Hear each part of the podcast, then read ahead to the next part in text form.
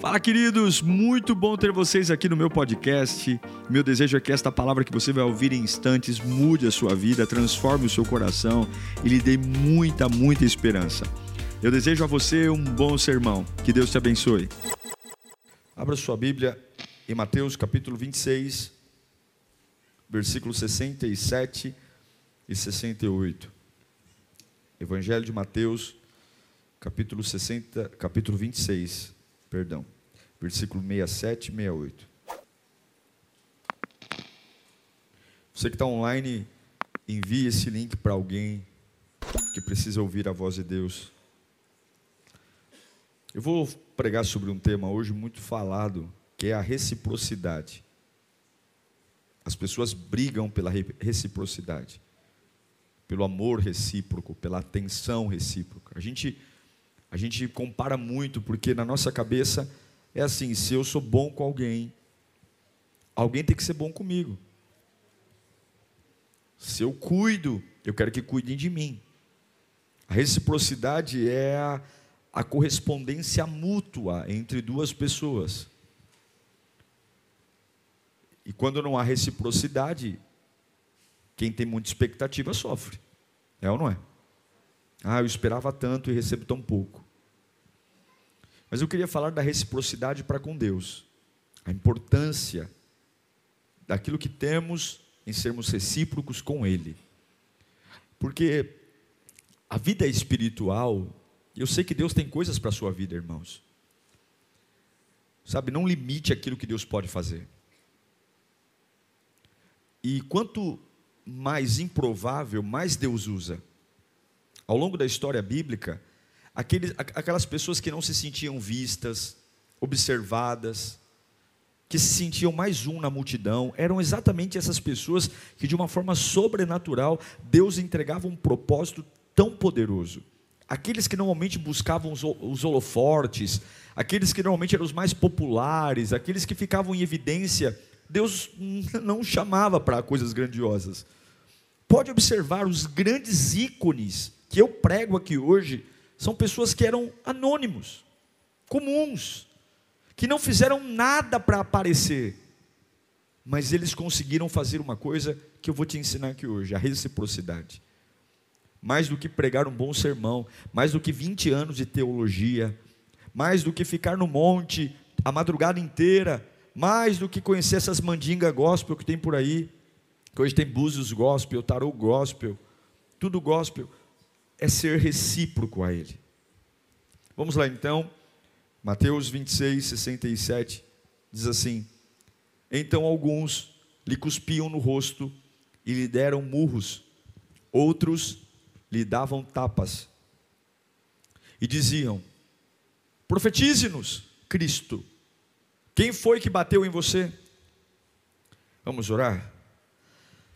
Pai bendito, a gente tem alguns minutos aqui para ouvir Sua voz e essa voz pode mudar tudo dentro de mim. A Sua voz pode, a Sua voz pode aliviar os meus medos, a Sua voz pode tratar a minha ansiedade, a Sua voz pode me dar destino, a Sua voz pode curar as minhas dores, eu posso ter ideias agora, eu posso ser alinhado, eu posso ser desmotivado a continuar coisas que lá na frente vão me matar, me destruir, e nós estamos abertos para ouvir a tua voz, sem nenhum tipo de orgulho, sem nenhum tipo de resenha, nós queremos ouvir a voz que vem, estremece a minha alma, me dá vigor, me dá alívio, me dá destino, e com muita humildade, e apesar de mim, Senhor, nós pedimos que o Senhor fale conosco, porque se o Senhor falar, a gente não cai. Se o Senhor falar, a gente continua. Se o Senhor falar, o teu espírito sopra e vamos para casa carregando uma verdade que é imbatível e nos torna imparáveis. Em nome de Jesus. Eu me debrucei ontem sobre esse texto de Mateus 26, 67 e 68. E eu fiquei pensando, meu Deus, dá para imaginar um Deus de joelhos diante dos homens, porque é isso que o Evangelho está nos mostrando. Ele veio para nos salvar, ele veio para nos dar vida, e de repente, ele é condenado por um crime que não cometeu, apanha, é esbofeteado, cuspido, batem nele, batem na cara dele. E além de bater, ainda dizem: adivinha quem te bateu? Colocaram uma faixa sobre os olhos dele, com socos em seu rosto, e depois dizia: Quem foi que te bateu? Foi ele? Foi ele? Foi ele? É uma humilhação sem precedente. Não dá para imaginar. Mas a verdade é que isso aconteceu. E foi muito pior do que isso. Foi real. Ele apanhou, ele foi humilhado. E o mais impressionante é que tem pessoas que nos dias de hoje ainda vivem como se isso não tivesse acontecido. Não se importam com o que Jesus fez por nós. Não se importam, não ligam. Não, não, não conseguem entender a dimensão do sacrifício feito para simplesmente eu estar aqui hoje, andando bonitão no shopping, pensando em comprar um carro, uma casa, pensando em casar, em namorar, em viajar. A gente não consegue ter a dimensão de que essa vida que a gente tem, e talvez sua vida seja um pouco ruim ou um pouco boa, mas você está vivo, você está de pé, você está aqui, não foi de graça. As pessoas costumam definir o amor como um sentimento forte que une duas pessoas a um propósito. Isso é o amor.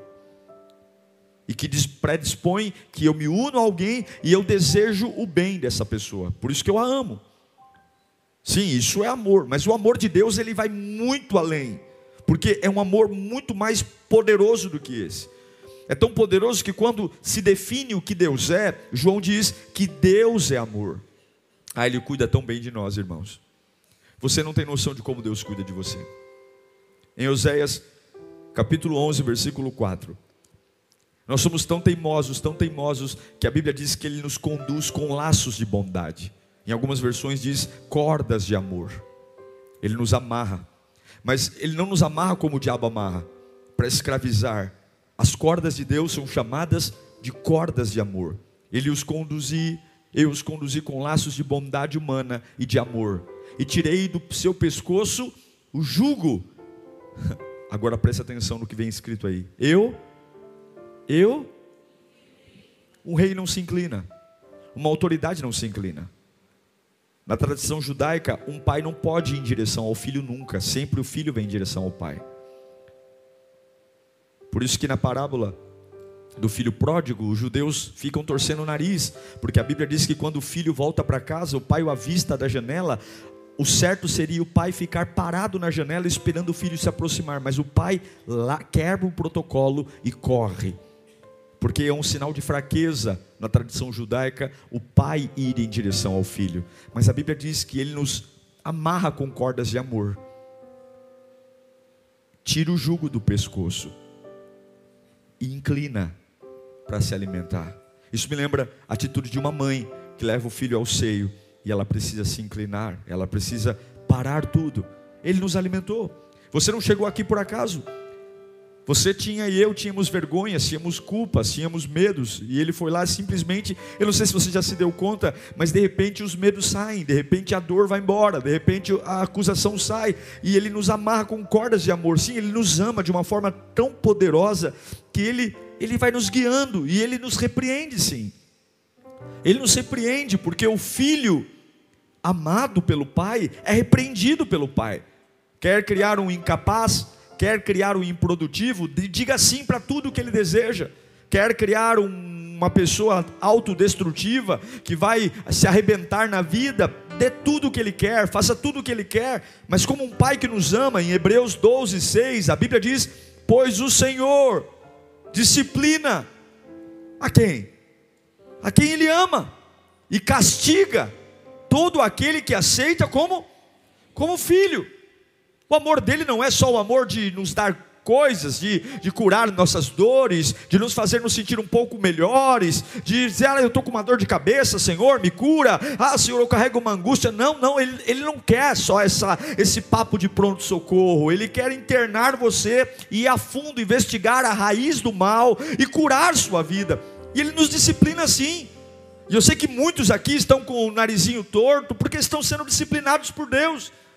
Tem vezes que Deus fecha os céus para nós não recebermos nada, porque Ele quer nos chamar a atenção para coisas que a gente não observa mais.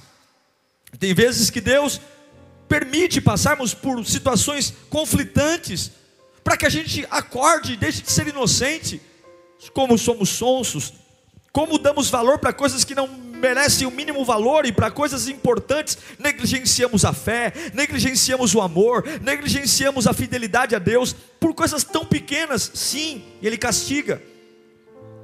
Ele castiga aquele que ama. Ele nos faz passar por lugares apertados porque nos ama, porque cuida de nós. Porque se Ele só nos enchesse de bênçãos, Ele sabe que nos estragaria. Ele sabe que não pode fazer tudo o que queremos, porque nem tudo o que queremos de fato precisamos. Em Oséias capítulo 2, versículo 4, revela como esse Deus que me ama, que tomou tapa na cara, e mesmo assim me ama, Oséias 2,14, diz que tem momentos que ele me atrai para desertos. Olha lá, portanto agora vou atraí-la para onde? Vou atraí-la, vou levá-la, mas vou levar para o deserto e falar com quem? Vou falar com carinho. Percebeu que a corda é corda de amor?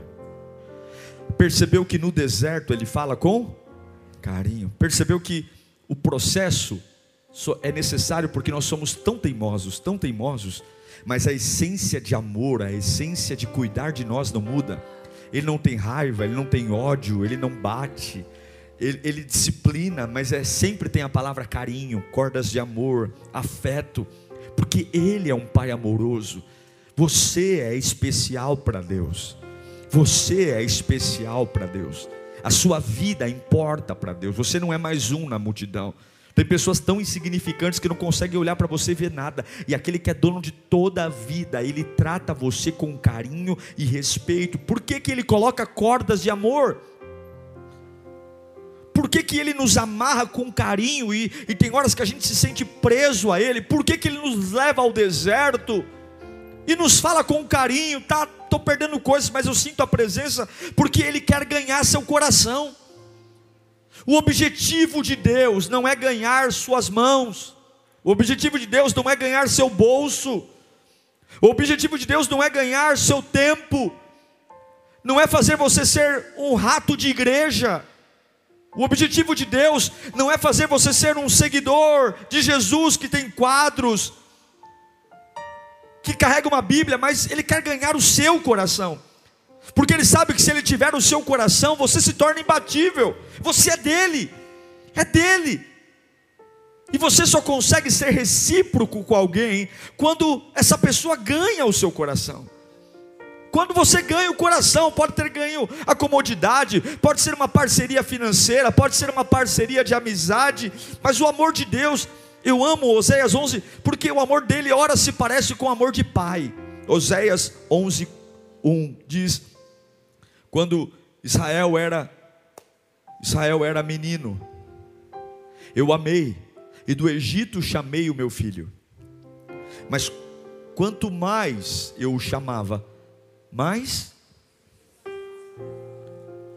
você entende por que, que ele tem que nos levar para o deserto? Quanto mais eu chamava, mais se afastavam de mim. Eles ofereceram sacrifícios aos balaíns e queimaram incenso para os ídolos esculpidos. Mas fui eu. Eles não ligaram para mim, mas fui eu quem ensinou Efraim hã? a andar tomando-os nos braços. Mas eles não perceberam que fui eu quem os curou. Tem hora que ele nos ama como uma mãe. Isaías 66, 13. Assim como uma mãe consola seu filho, também eu os consolarei. Em Jerusalém vocês serão consolados. Em Romanos 8, 5, 8, diz que Ele nos amou quando ainda éramos pecadores. Mas Deus demonstra seu amor por nós, como Cristo morreu em nosso favor, quando ainda éramos pecadores. Amar quando está por cima, quando está com dinheiro é fácil, mas amar no lixo, amar na sujeira, amar quando não vale nada, Amar quando não tem nenhuma demonstração de que vale alguma coisa. É isso que é o amor de Deus. É esse o Deus que tomou socos na cara. E perguntaram para ele: Quem te bateu? É esse o Deus que olha para Efraim e diz assim: Vocês não me reconhecem, mas eu ensinei você a andar.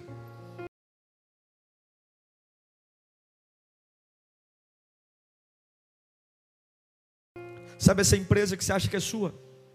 Sabe essa casa que você acha que é sua? Sabe essa força? Você não reconhece, mas fui eu que te ensinei a andar. Fui eu que peguei nas suas mãozinhas e te ajudei a dar os primeiros passos e você não se ligou que fui eu. Fui eu.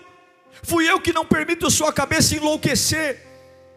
Fui eu que te livrei das maiores tramas contra a sua vida. E eu te peço só uma coisa. Eu não quero jogar na sua cara, não. E Deus está falando comigo e com você aqui. Mas tem uma coisa que eu espero de você: reciprocidade.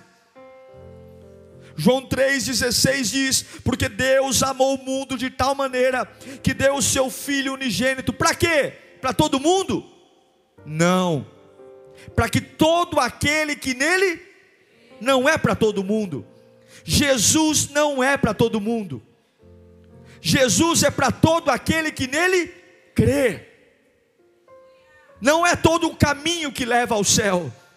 Deus não é para todos, a unção não é para todos, o poder não é para todos, o milagre não é para todos. Deus amou o mundo, mas Jesus não é para o mundo. Jesus é para todo aquele que nele crê. E a minha reflexão hoje é: qual é a minha reciprocidade? Um Deus que trata comigo, e eu me lembro dos meus desertos, eu não morri neles. Como eu aprendi, se você trouxer à memória os seus desertos, você vai entender como Deus tratou você, como você se tornou uma pessoa melhor. Se eu pudesse voltar no tempo e Deus falasse, vamos tirar esses desertos da sua trajetória, eu diria não, porque eu gostei da pessoa que eu me tornei. Eu gostei do jeito que eu aprendi a falar, eu gostei do jeito que eu aprendi a reagir. Eu realmente era tolo, eu realmente era precipitado. E esses desertos, o Senhor falou comigo com carinho. Como Ele nos tratou com carinho nos corredores dos hospitais, como Ele nos tratou com carinho nas noites escuras da vida, como Ele nos tratou com carinho quando pessoas que nós contávamos que não queriam nos trair, nos traíram, Ele nos tratou com carinho, e a prova disso é que você está aqui, você está sentado aqui, você está de pé, porque Ele te ensinou a andar. Coisas que você falou, pastor, se um dia eu passar por isso, eu não aguento. Passou pelo que temia e aguentou, porque Ele te ensinou a andar. Você tinha uma perspectiva da vida gatinhando, e de repente Deus foi lá e disse: Eu vou amarrá-lo com cordas de amor, vou levá-lo para um ambiente que ele não conhece, dá a mãozinha aqui, dá a mãozinha aqui, vamos ver a vida por outro ângulo, vamos lá. Você vai chorar no começo, você vai se agarrar no sofá, mas se você continuar segurando na mão do papai, eu vou te levar a uma nova perspectiva. Não tenha medo, porque filho meu cresce, filho meu desenvolve, filho meu prospera, filho meu vê a vida por outros ângulos, pega na mão do papai, é novo e tudo que é novo assusta, tudo que é novo choca, tudo que é novo dá frio na barriga, mas você não pode viver rastejando a vida toda quantos processos Ele fez para cuidar de nós. Você não tem noção do quanto Deus trabalhou para você estar em pé aqui hoje. Você não tem noção do quanto o céu preparou processos para você estar aqui hoje. Você não tem noção de quanta matemática, quanta ciência, quanto sobrenatural foi movido a seu favor.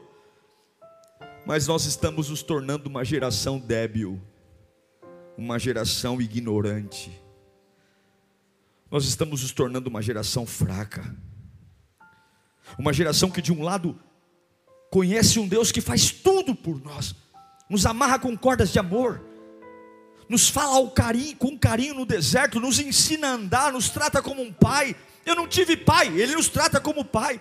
Não tive mãe, nos trata como mãe. Eu sou um lixo, ele me ama ainda pecador. Mas uma geração frágil, uma geração que algumas vezes nós não temos compromisso com Ele, com nada dele, que não se pode cobrar nada, que qualquer coisa ameaça desviar da igreja, desviar dos caminhos do Senhor, que qualquer coisa nos entristece. não suportamos um não, não suportamos uma contrariedade. Se a vaga do estacionamento não é a vaga que eu gosto, pronto, o culto acabou para mim, eu já me levanto e grito com voluntário, já brigo. Não consigo ficar, gente, ah, eu não vou para a igreja porque tem fila, porque não, não consegue se alegrar, porque se tem fila, meu Deus do céu, vai para uma igreja vazia então. A gente está achando ruim porque na igreja está lotada. Eu nunca vi o ímpio gritar porque num bar está lotado, mas na igreja não porque é um absurdo. É um absurdo eu ficar na tenda, é um absurdo eu ficar em pé, é um absurdo. Que é então? Vamos orar então para Deus mandar uma crise e todo mundo ficar em casa. Porque esses absurdos mostram que nós estamos no topo. Nós somos o centro. E não é recíproco. Porque foi um absurdo ele tomar tapa na cara? Foi um absurdo colocarem uma faixa e darem socos nele e perguntarem: Não, pastor. Então quer dizer que ele pode se sacrificar, ele pode se entregar e eu não. Eu não. Quer dizer que ninguém pode falhar comigo? Ninguém pode ter um dia ruim comigo, porque eu não levo o desaforo para casa, porque a obra é minha, o jeito é meu, a casa é minha, a igreja é minha. Se as coisas não cooperarem, por que você não vai para a igreja? Ah, porque tem que fazer inscrição pelo aplicativo? Porque eu não quero, não acho absurdo, porque a gente quer um tapete vermelho? Porque na verdade nós nos amamos acima de todas as coisas.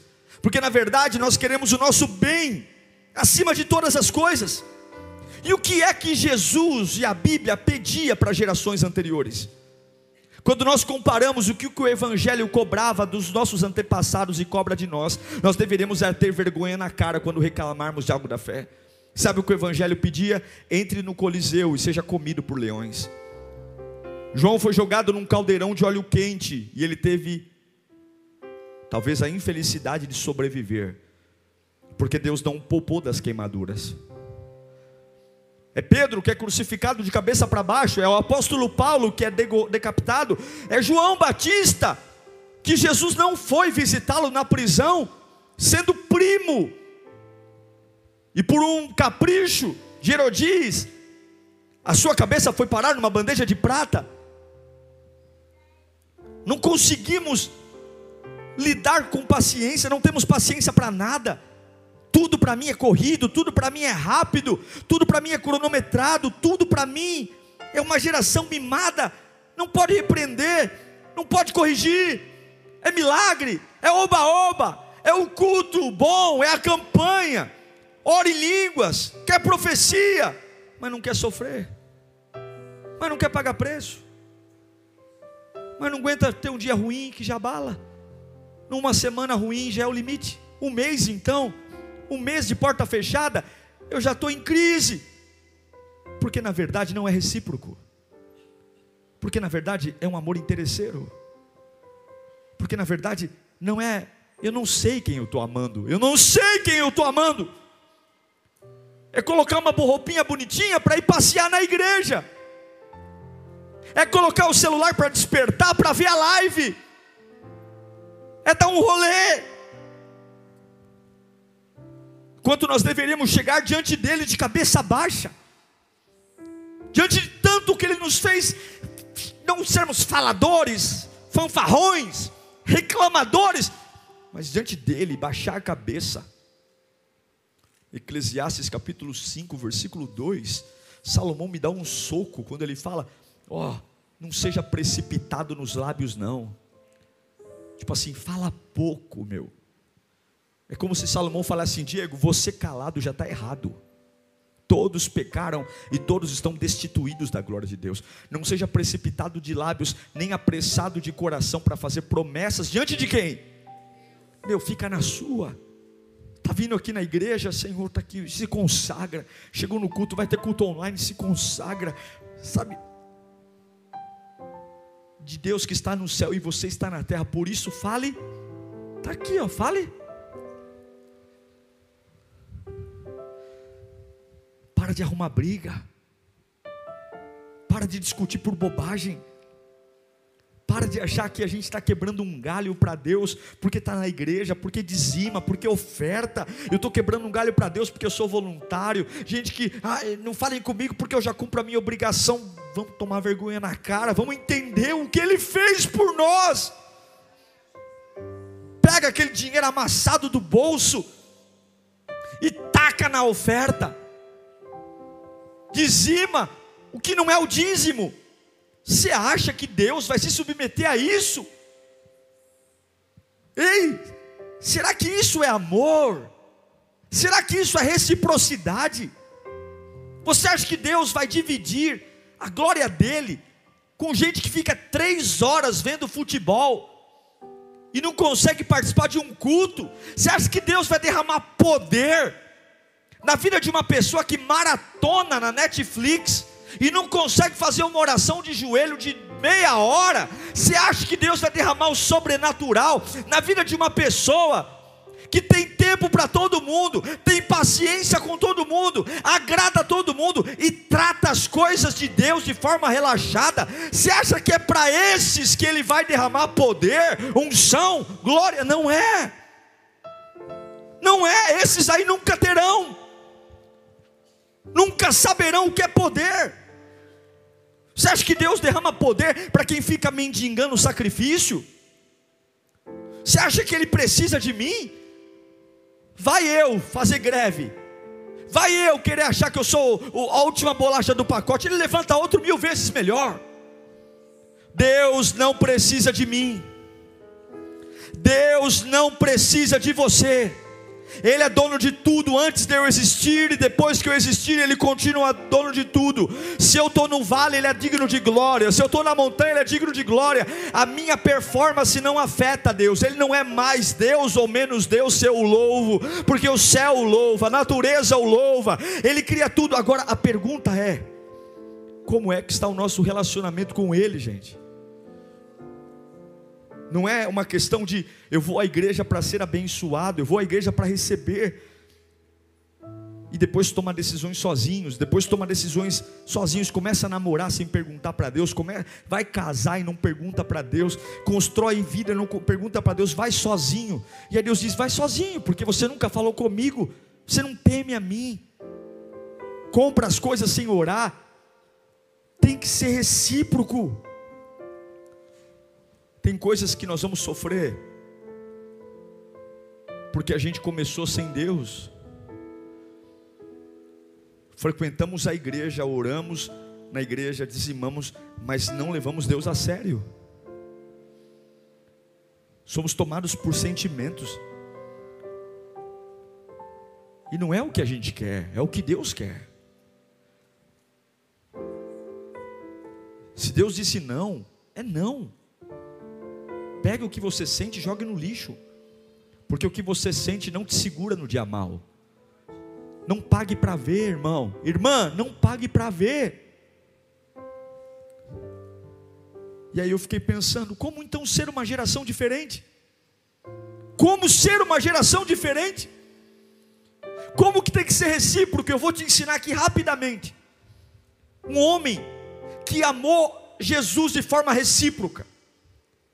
Se você puder abrir sua Bíblia em Atos capítulo 6, versículo 8. Eu sou crente de berço. Eu já vivi e conheço todas as mazelas da igreja.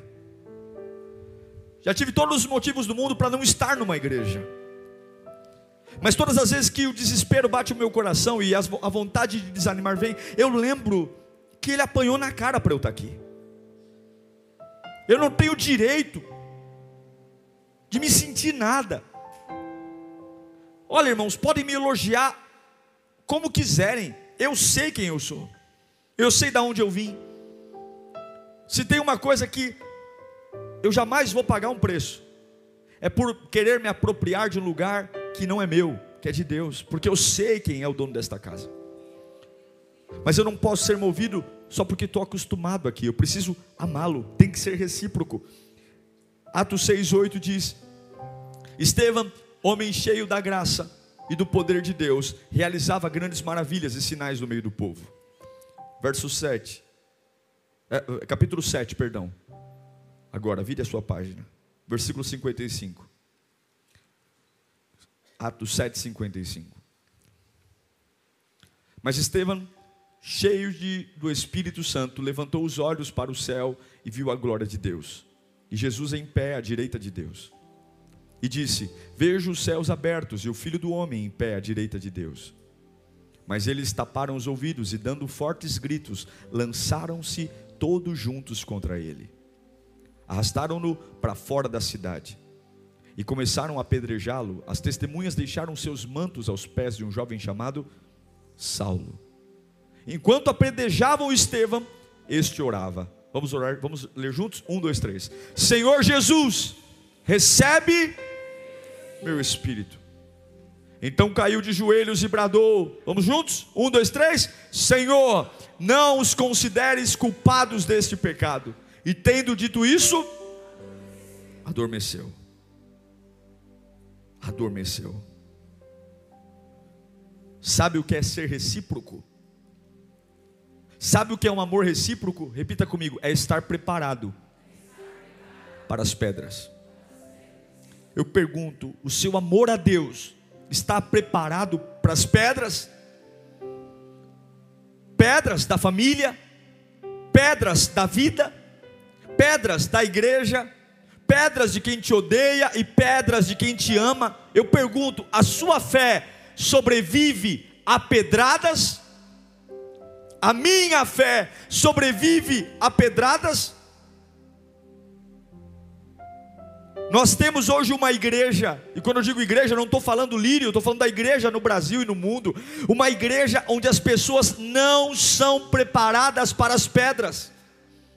Somos preparados para os milagres, para as portas abertas, para a multiplicação, para a prosperidade, para o primeiro amor. Somos preparados para encontros com Deus, para a unção, para o poder, para o renovo, para o Pentecoste. É a multidão de monte, a multidão de língua estranha, mas nós não nos preparamos para as pedras não nos preparamos. O apedrejamento, ele não era só uma punição legal, o apedrejamento era um ato de violência pública. Por que, que Estevão foi apedrejado? Porque ele foi invejado. Por que, que Estevão foi apedrejado? Porque havia ciúme, havia vingança, porque ele era um homem íntegro. No capítulo 6 que lia você, mostra que Estevão era um homem íntegro, cheio de Deus. Ele fez parte dos sete diáconos chamados para cuidar da igreja, das viúvas e dos órfãos, enquanto os apóstolos pregavam o evangelho. Ele era um homem de boa reputação, cheio do Espírito Santo e de sabedoria. E a igreja estava crescendo com homens bons.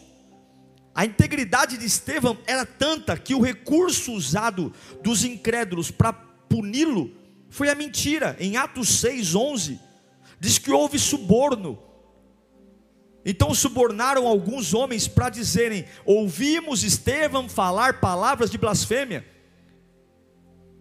Tiveram que mentir para condenar Estevão, manipular, porque ele era um homem íntegro, ele era um homem diferente, ele era um homem cheio do poder de Deus. Isso é amor. É entender que a minha fidelidade a Deus vai trazer problemas. A minha fidelidade a Deus vai trazer inveja, vai trazer ódio, vai trazer raiva. Eu serei a bola da vez mesmo, porque algumas pessoas vão olhar para mim e muitos vão até manipular situações, porque querem apedrejar-nos, destruir-nos. Mas o homem que ama a Deus de forma recíproca, ele tem características, presta atenção. A primeira delas, cheio do Espírito Santo. Fala comigo, cheio do Espírito Santo. Se você é um homem que ama a Deus, você tem que entender que o Espírito Santo não é luxo, o Espírito Santo é sobrevivência. Eu tenho que buscar o Espírito Santo. Eu tenho que me encher do Espírito Santo, eu tenho que beber do Espírito Santo, eu tenho que acordar pela manhã e dizer: Bom dia, Espírito Santo, me encha. Eu não estou falando de ser pastor, de ser apóstolo, de ser bispo, de ser profeta, eu estou falando de sobrevivência. O Espírito Santo é a sua ferramenta para sobreviver. Estevão era um homem cheio de poder, fazia prodígios. Estevão era um homem que falava do Espírito. E uma vida cheia do Espírito Santo é uma vida recíproca. Fé, poder, autoridade, sabedoria são qualidades que encontramos em Estevão, tudo porque ele era um homem cheio do Espírito Santo. A igreja precisa de pessoas cheias do Espírito Santo, para que o seu amor a Deus sobreviva às pedradas. A igreja precisa de pessoas de caráter, para que a sua fé sobreviva às pedradas. A igreja precisa de pessoas com amor, para que a sua fé sobreviva às pedradas. Repita comigo: caráter, Espírito Santo e amor. Essas são as três maiores características de Estevão: o caráter, o Espírito Santo e o amor. Quando Estevão está sendo apedrejado, e por que, que ele foi apedrejado? Porque ele pregou o Evangelho, porque ele fez o certo. Mas entenda, a relação de Estevão com o seu chamado não estava dependendo de aplauso. Estão arrastando ele para a entrada da cidade com pedras nas mãos e vão matá-lo por uma mentira. E ele não está nem aí. Ele repete as palavras de Jesus na cruz: Pai, perdoa, porque eles não sabem o que fazem. Porque a relação que eu tenho com as pessoas não afeta a minha reciprocidade de amor a Deus.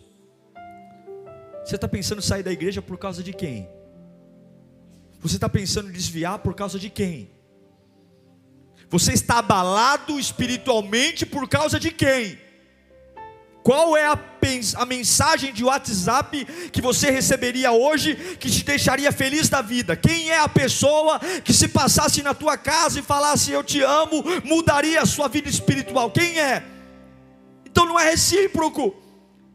Porque aqui tem um homem que pregou o evangelho, fez o bem para todo mundo, foi útil, temente a Deus, se afasta do mal, cheio do Espírito Santo, cheio de sabedoria, com caráter, para falar mal dele, tem que pagar propina, tem que manipular pessoas. Ele é arrastado, tacam pedra nele e o camarada não se altera.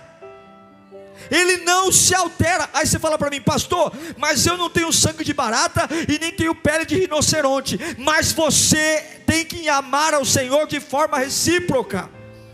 O nosso evangelho precisa suportar pedradas e continuarmos pulsantes na presença de Deus.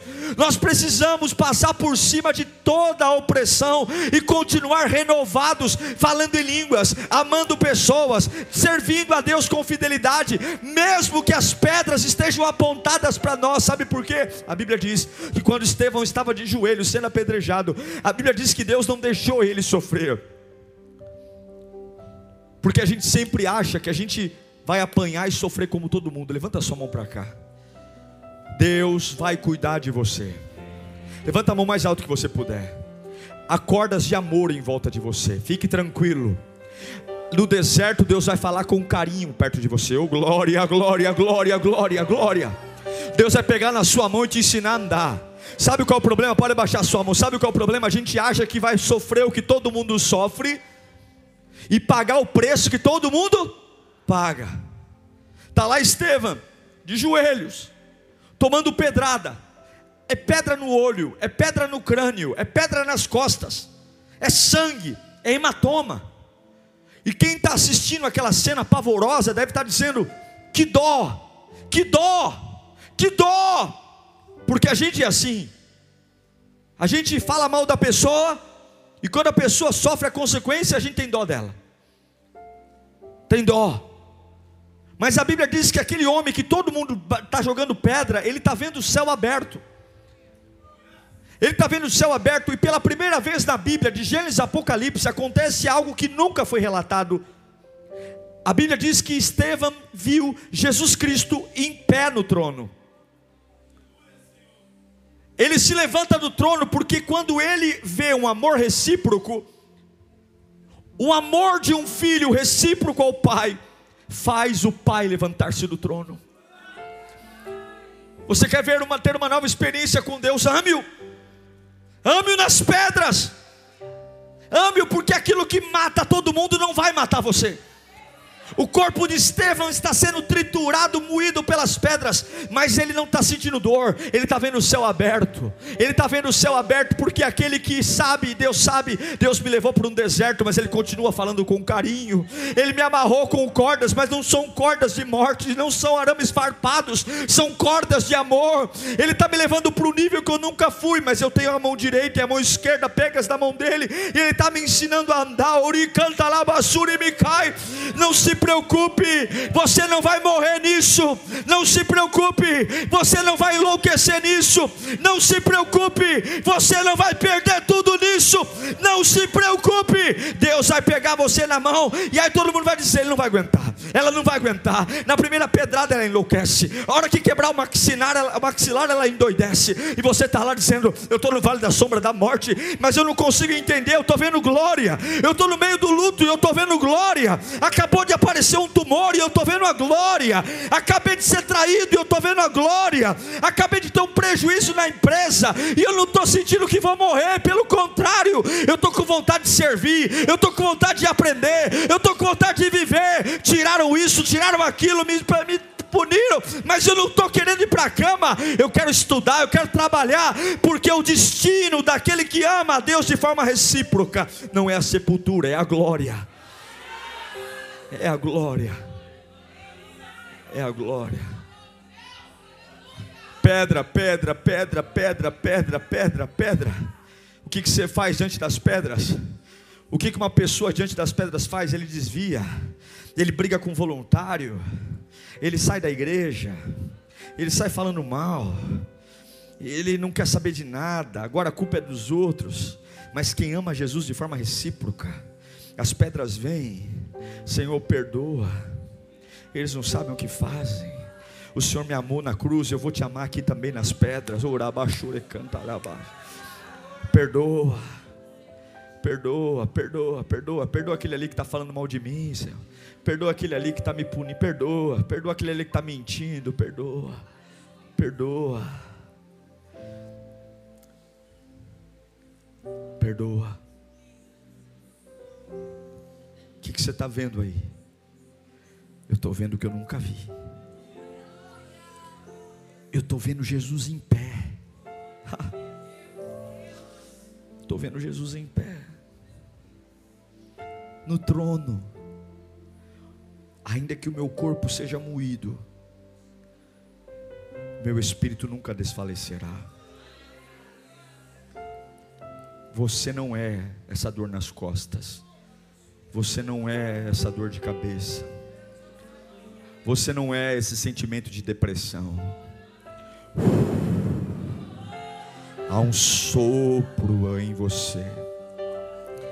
É isso que o diabo tem medo que você pense. Ele pegou o barro e soprou. Ele colocou em você o que não colocou nos anjos, Ele colocou em você o que não colocou em Satanás, Ele colocou em você o que nenhum animal ou outro ser vivente tem, só você recebeu o sopro. O cavalo ele disse haja, o cachorro ele disse haja, o leopardo ele disse haja, você não, você ele. Uh,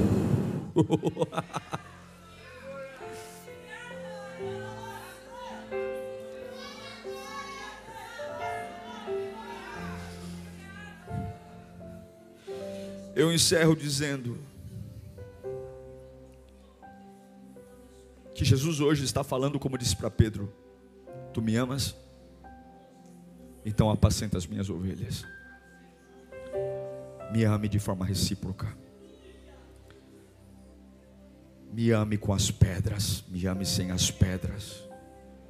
Lembra do meu rosto esbofeteado por tua causa. Pare de ser chato, sistemático. Aprenda a ouvir não. Aprenda a ser contrariado por meu nome. Aprenda a ser desagradado e não dar o que sua alma quer, dê o que o teu espírito pode. Perdoe. Se você me amar de forma recíproca, nos dias mais terríveis da sua vida, você verá a minha glória. Eu quero ver Jesus Cristo de pé no trono, no dia que prepararam para me matar. você vai ver Jesus em pé no trono, no dia que armaram para si a sua vergonha. Levanta a mão para cá. Nos dias arquitetados para sua destruição, você verá a glória de Deus. Nos dias planejados para sua queda, você verá o que poucos viram. Mas ame-o de forma descomunal. Põe a mão no coração. Fala, Senhor, obrigado pelas cordas de amor. Senhor, obrigado por me levar para o deserto em carinho. Senhor, meu, obrigado por me ajudar a andar, mesmo sem eu, eu reconhecer. Senhor, obrigado por ter paciência comigo. E eu declaro nesta manhã, eu vou fazer de tudo para ser recíproco, Pai. Tudo que eu puder fazer, vai ser recíproco. Vai ser recíproco. Você que está online, escreva no chat. Vai ser recíproco. Escreva. Vai ser recíproco. Vamos colocar em pé. Tem que ser recíproco. Tem que ser recíproco. Eu não posso adorá-lo desse jeito, não. Tem que ser com a minha alma. Tem que ser com o meu espírito. Eu quero vê-lo em pé no trono nos dias maus. Vamos chamar de doido, vamos chamar de maluco, vamos chamar de trouxa, vamos chamar de idiota, mas ele também foi chamado de tudo isso. E você que está aqui hoje dizendo, pastor, o céu está fechado, talvez Deus está te disciplinando com amor para você aprender. Como Ele já me disciplinou muitas vezes, fechou a porta, ficou em silêncio, clamei por socorro e Ele não disse nada. E hoje eu louvo a Deus por cada não, porque em tudo Deus cuidou de mim, e Ele cuida de você. Mas ame-o, ame-o de forma recíproca. Eu aprendi que os melhores cultos da minha vida são feitos nos meus piores dias. Os sermões mais lindos para mim, que falaram comigo, que eu já ouvi ou que eu já preguei, não nasceram de dias bons, nasceram de dias ruins. As orações mais maravilhosas que eu já fiz foram feitas em lágrimas, foram feitas quando a minha vontade era ficar deitada, porque são nesses momentos que eu tenho que lembrar que tem que ser recíproco. Uau! Eu tenho certeza que Deus falou com você. Tenho certeza que depois desta palavra a sua vida não é mais a mesma. Peço que você também me acompanhe nas minhas redes sociais: Instagram, Facebook YouTube. Me siga em Diego Menin. Que Deus te abençoe.